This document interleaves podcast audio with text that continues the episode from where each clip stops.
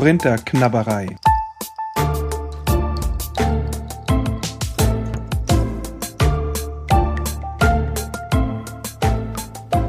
Paulusbriefe gelassen gelesen.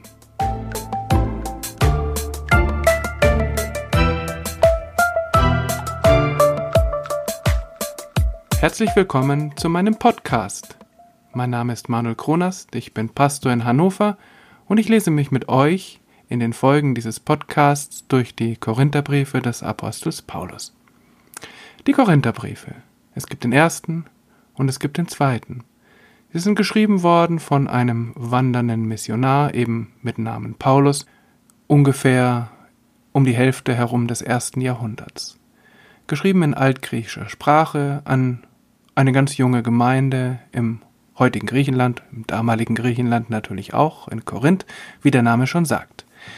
Briefe, die in der Bibel überliefert wurden im Neuen Testament. Also ganz uralte Texte.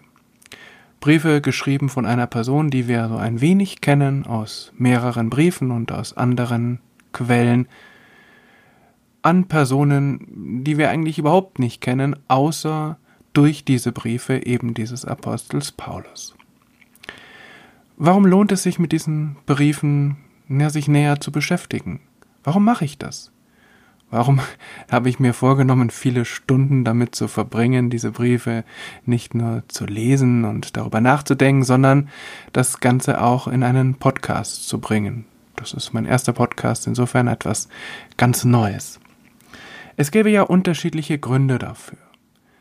Zum Beispiel könnte man sagen, das ist doch eigentlich klar, diese Briefe gehören zur Bibel und insofern sind sie schon per se wichtig. Denn die Bibel ist das heilige Buch der größten Religion der Welt. Ähm, sie sind geschrieben von ja, vielleicht dem größten Missionar und Theologen der Anfangszeit und deshalb ist es völlig klar, dass man sich mit ihnen beschäftigen muss, vor allem wenn man Christin oder wenn man Christ ist. Also sozusagen ein Autoritätsargument. Diese Briefe haben Autorität und deshalb müssen sie Respekt betrachtet werden und natürlich auch immer wieder angeschaut, gelesen, untersucht.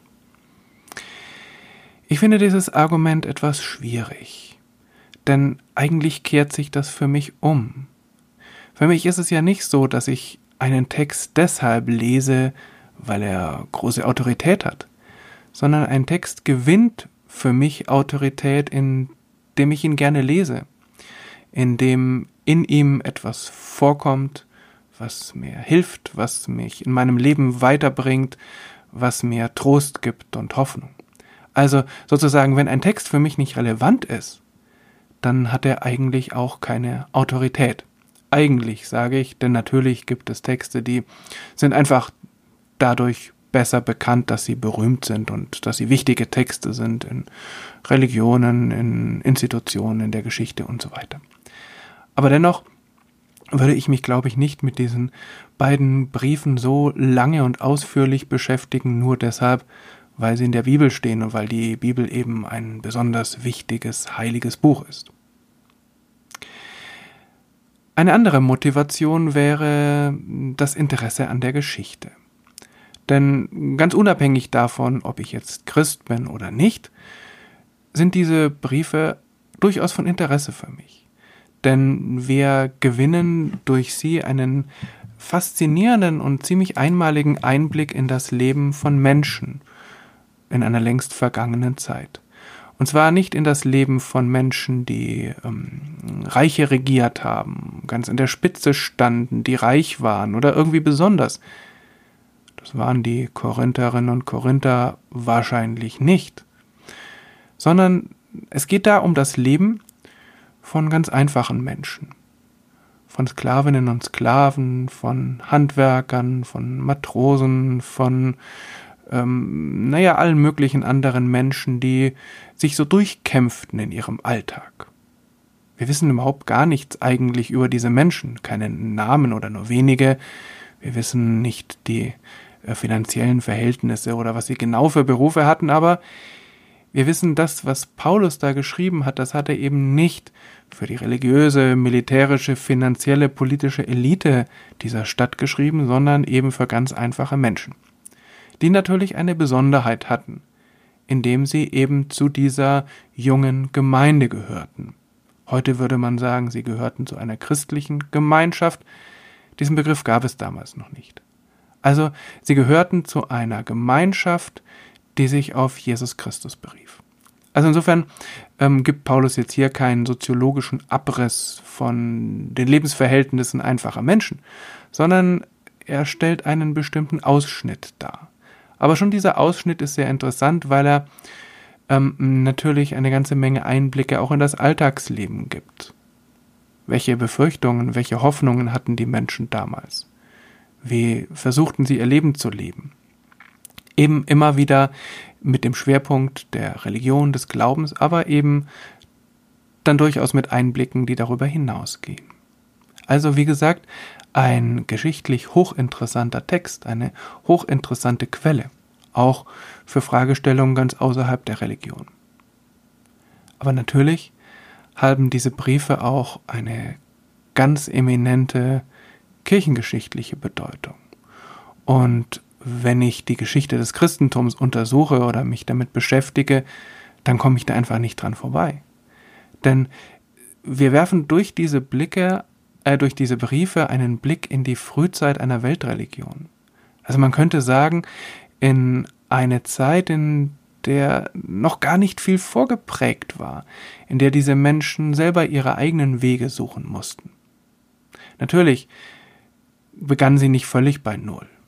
Denn sie hatten ja erstens diesen Apostel Paulus, der ihnen einiges erzählte, einiges an Verkündigung leistete, und auf der anderen Seite waren viele von ihnen im Judentum aufgewachsen. Und der Gott, an den sie jetzt in dieser ich sag doch mal, christlichen Gemeinschaft glaubten, das war, ähm, das war eigentlich der gleiche Gott.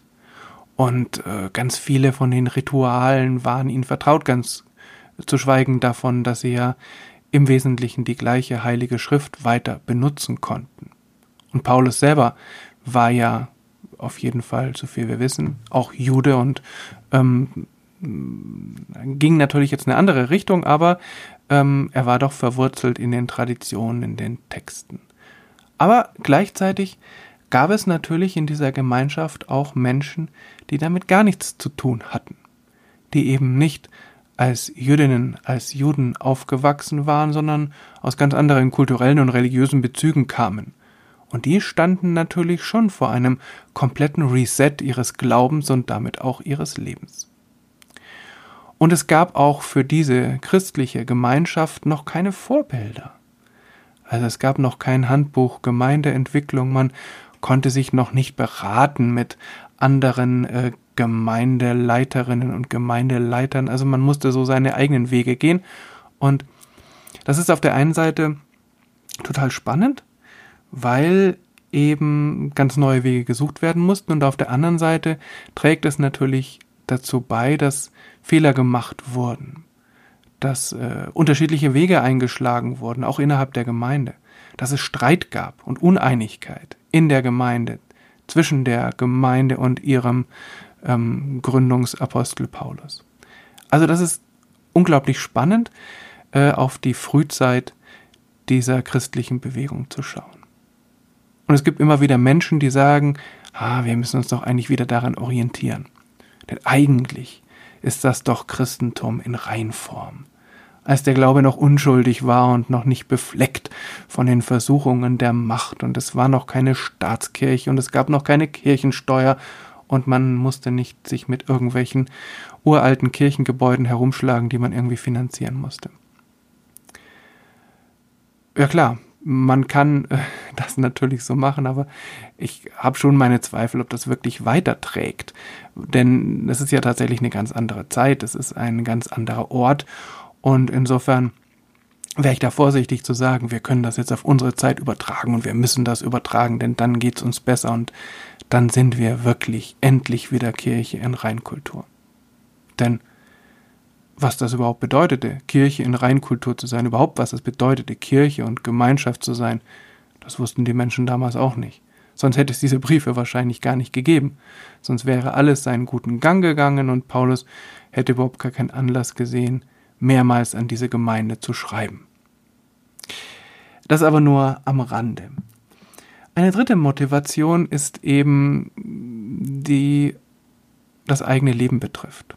Also natürlich kann ich vieles interessant finden, nicht nur den Blick in die ähm, in die Frühzeit der christlichen Religion, auch den Blick in die römische Republik oder die Frühzeit des römischen Kaiserreichs oder äh, überhaupt in geschichtliche Zusammenhänge, aber das ist dann äh, eben mehr ein akademisches Interesse.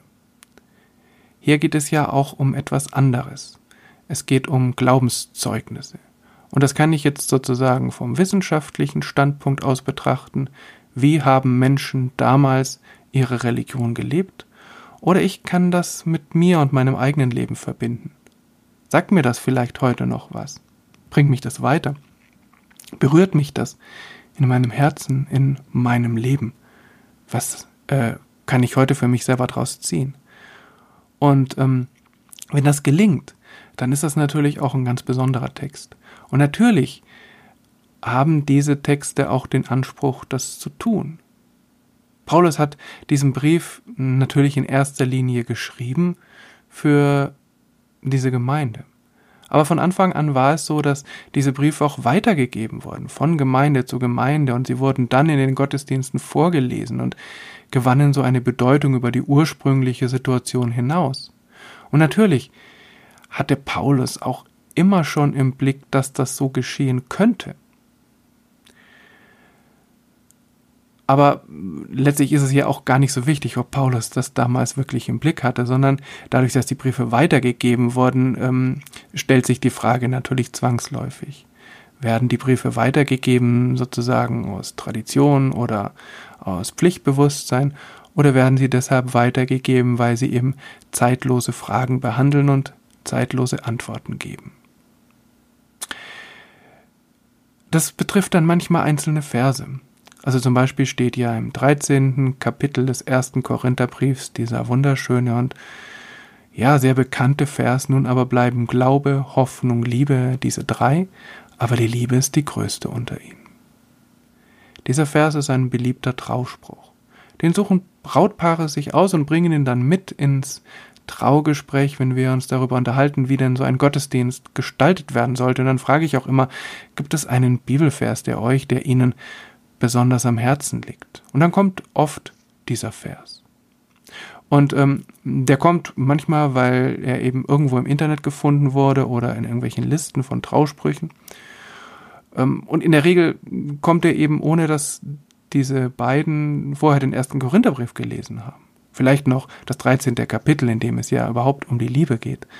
Aber die Frage, warum Paulus überhaupt diese Worte aufgeschrieben hat, die, ähm, ja, die betrifft sie nicht wirklich. Und es muss ja auch nicht sein, weil dieser Vers sozusagen diese Kraft hat, allein an sich Menschen zu berühren.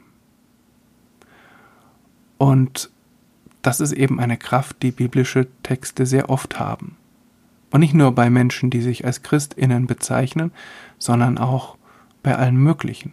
Denn dass die Liebe eben eine besondere Kraft hat, die ähm, diese Aussage können ja ganz viele Menschen unterschreiben, auch wenn sie gar nicht zum Christentum gehören oder vielleicht überhaupt nicht religiös sind.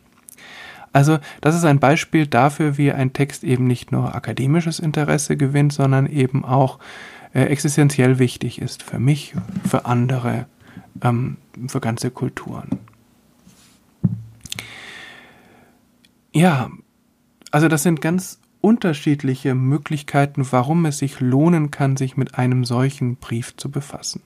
Und wenn ich das mir für mich selber überlege, dann würde ich sagen, es ist eigentlich eine Mischung aus allem.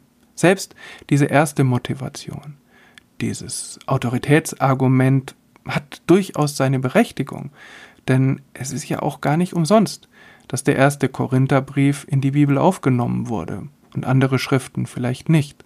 Das war ja nicht nur deshalb, weil sich irgendwann mal so ein Gremium in irgendeinem Hinterzimmer getroffen hat und dann irgendeine undurchsichtige, intransparente Entscheidung getroffen hat und ganz viele andere tolle Texte dann einfach rausgeworfen hat, sondern das war schon eine Entscheidung darüber, was gute Texte sind. Ähm, eben Texte, die zum christlichen Glauben gehören und die den Menschen wichtig geworden sind. Und natürlich sind ganz viele Texte da auch deshalb nicht reingekommen, weil sie einfach nicht weitergegeben wurden. Vielleicht Briefe von irgendwelchen Aposteln an irgendwelche Gemeinden, naja, die vielleicht nicht so wichtig waren oder die Gemeinde vielleicht nicht begeistert haben und deshalb eben äh, einfach vergessen wurden. Und manche Texte waren zwar bekannt, aber haben eben dann doch auch nicht so einen großen Einfluss gehabt oder die Menschen, die das damals zusammengestellt haben, gesagt, na, die Texte sind vielleicht ganz nett, aber wir wollen ja nur die, die wichtigsten und die, äh, und die besten Texte zusammenstellen. So wie so ein Greatest Hits Album oder sowas. Also insofern ähm, ist es ja nicht zufällig, dass dieser erste Korintherbrief da in der Bibel steht und äh, insofern ist dieses Argu äh, Autoritätsargument nicht so ganz von der Hand zu weisen. Aber vor allem sind für mich die anderen Dinge wichtig. Also, ich finde es unglaublich faszinierend, mich mit dieser Zeit zu beschäftigen und hineinzuschauen in die Frühzeit der christlichen Bewegung. Und immer wieder ähm, gewinnt dieser Text, besonders dieser erste und dieser zweite Korintherbrief, gewinnen die beiden wirklich auch eine besondere Bedeutung für mich. Für meinen Beruf, für das, wie ich, äh, naja, Gemeinde gestalten will, wie ich Gemeindeleben sehe. Eben weil dieser Brief ganz, ganz wesentlich auch um Gemeinde, um das Zusammenleben geht. Aber eben auch für mein persönliches Leben, wo ich eben, ja, mich daran abarbeite, an dem, wie Paulus mit seinem Glauben umgeht.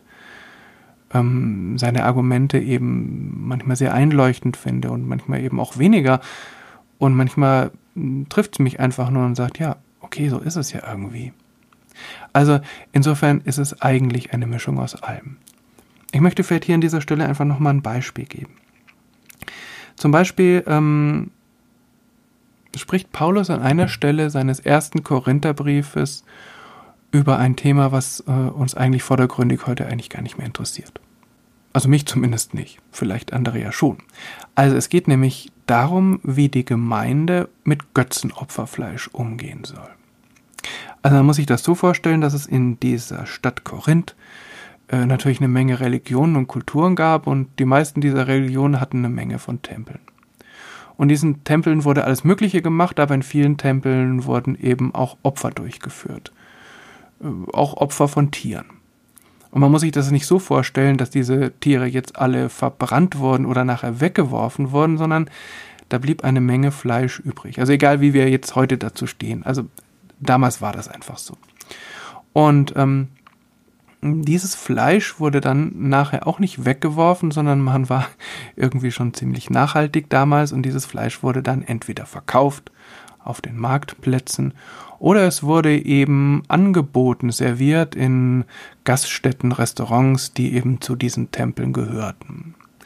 Also man hatte eine große Chance als Mensch, der in Korinth lebte, irgendwann mit diesem Götzenopferfleisch in Berührung zu kommen. Entweder weil man irgendwo eingeladen war, eben äh, bei Kolleginnen und Kollegen, bei Freunden, irgendwelchen politischen Gremien, oder weil es eben, wie gesagt, auf dem Markt angeboten wurde, nicht nur an einigen wenigen Ständen, sondern doch ziemlich häufig. Also insofern war das kein theoretisches Problem, dass die äh, KorintherInnen eben Paulus gefragt haben, ja, ganz theoretisch, wenn wir jetzt ähm, eben in die Situation kämen, dass uns irgendwer sowas anböte, sondern das war eine praktische Frage. Die wurden eben eingeladen. Und da gab es eben Fleisch. Und sie wussten, naja, wir können jetzt fragen, aber die Wahrscheinlichkeit ist natürlich relativ groß, dass das eben von Götzenopfern aus irgendeinem Tempel kommt. Und natürlich sind sie auch einkaufen gegangen und äh, standen dann äh, auf dem Markt und ähm, vor der Frage, ja, wie gehe ich jetzt mit dem Fleisch um, was da vor mir liegt und was ja eigentlich hm, gut aussieht und äh, vielleicht auch günstig ist. Aber hm, ich weiß nicht genau, was herkommt. Oder vielleicht weiß ich es auch genau und ich weiß, dass es aus dem Tempel XY kommt. Und da gab es Menschen in der Gemeinde, für die war das na, relativ klar. Die sagten, naja, das ist doch alles kein Problem. Denn äh, egal, ob das jetzt aus irgendwelchen Tempeln kommt, wo irgendwelche Menschen irgendwelche Opfer irgendwelchen Götzen darbringen, es ist doch alles Quatsch. Denn es gibt diese Götzen ja gar nicht. Und insofern ist das eben ein geschlachtetes Tier. Und natürlich kann ich das dann essen. Wie jedes andere geschlachtete Tier auch. Also für die war das alles gar kein Problem. Und es zeigt sich, dass Paulus diesen Menschen zustimmte. Er sagte, klar, ihr habt recht. Aber dann gab es andere, die hatten da größere Probleme. Zum Beispiel gab es Menschen, die im Judentum groß geworden sind und für das Judentum war das völlig klar. Solches Fleisch durfte nicht gegessen werden. Und selbst wenn nicht sicher war, dass es vielleicht solches Fleisch sein könnte, auch dann durfte es nicht gegessen werden. Denn dadurch äh, wurde die Esserin der Esser unrein.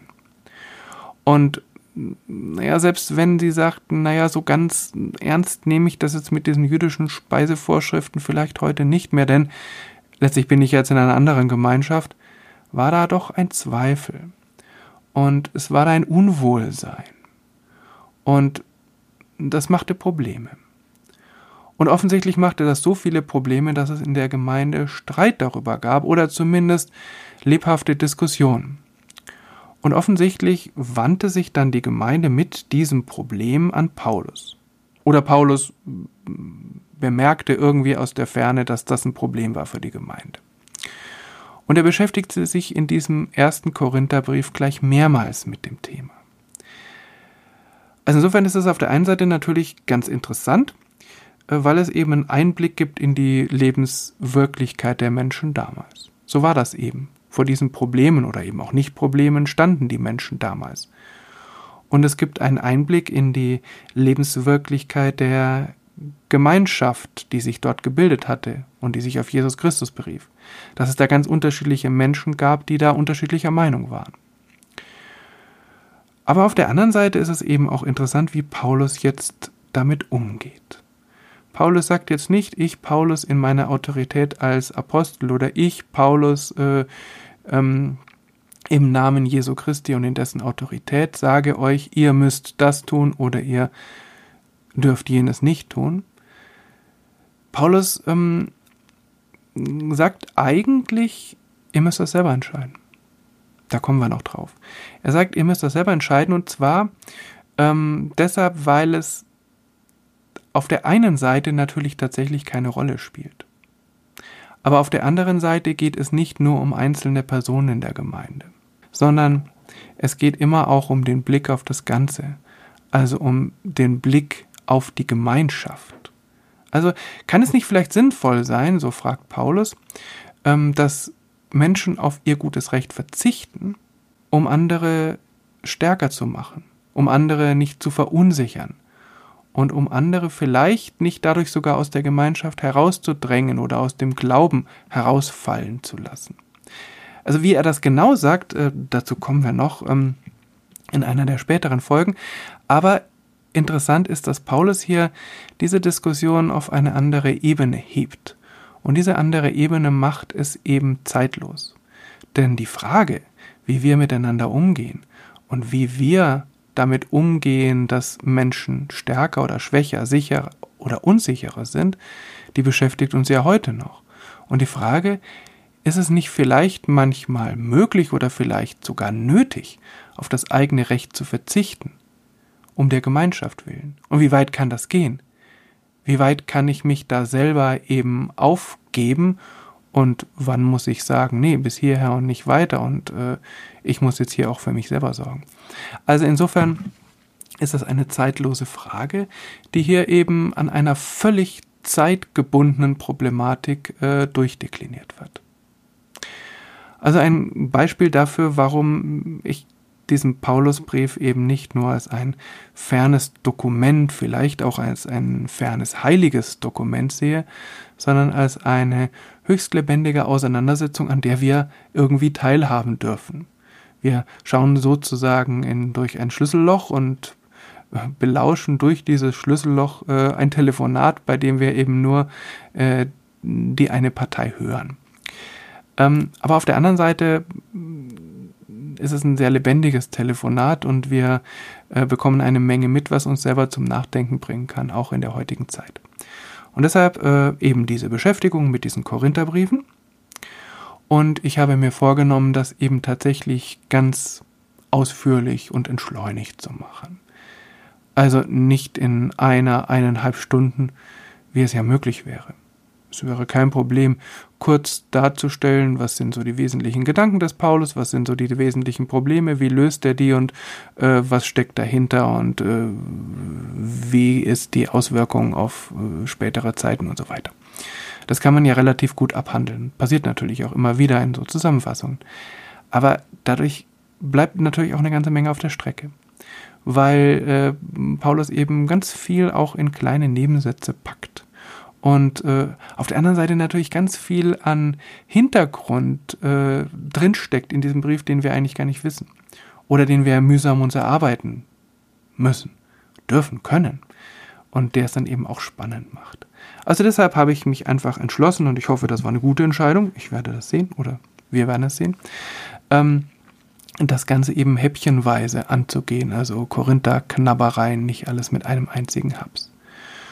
Und insofern werde ich in jeder Folge einige Verse, vielleicht mal mehr, mal weniger, ähm, behandeln, durchgehen, lesen, überlegen, diskutieren, wie auch immer.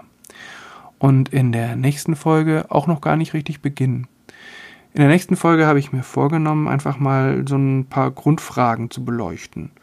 Wer war das überhaupt, dieser Paulus? Und was war das überhaupt für eine Stadt, dieses Korinth? Und wie kamen die beiden zusammen? Und wie kam es dazu, dass dann daraus eine Korrespondenz entstand? Mehrere Briefe. Was gab es da für Probleme und was war die Motivation auf beiden Seiten?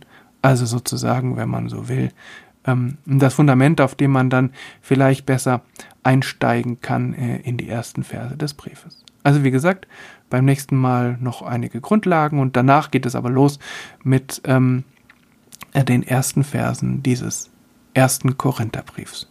Bis dahin, alles Gute.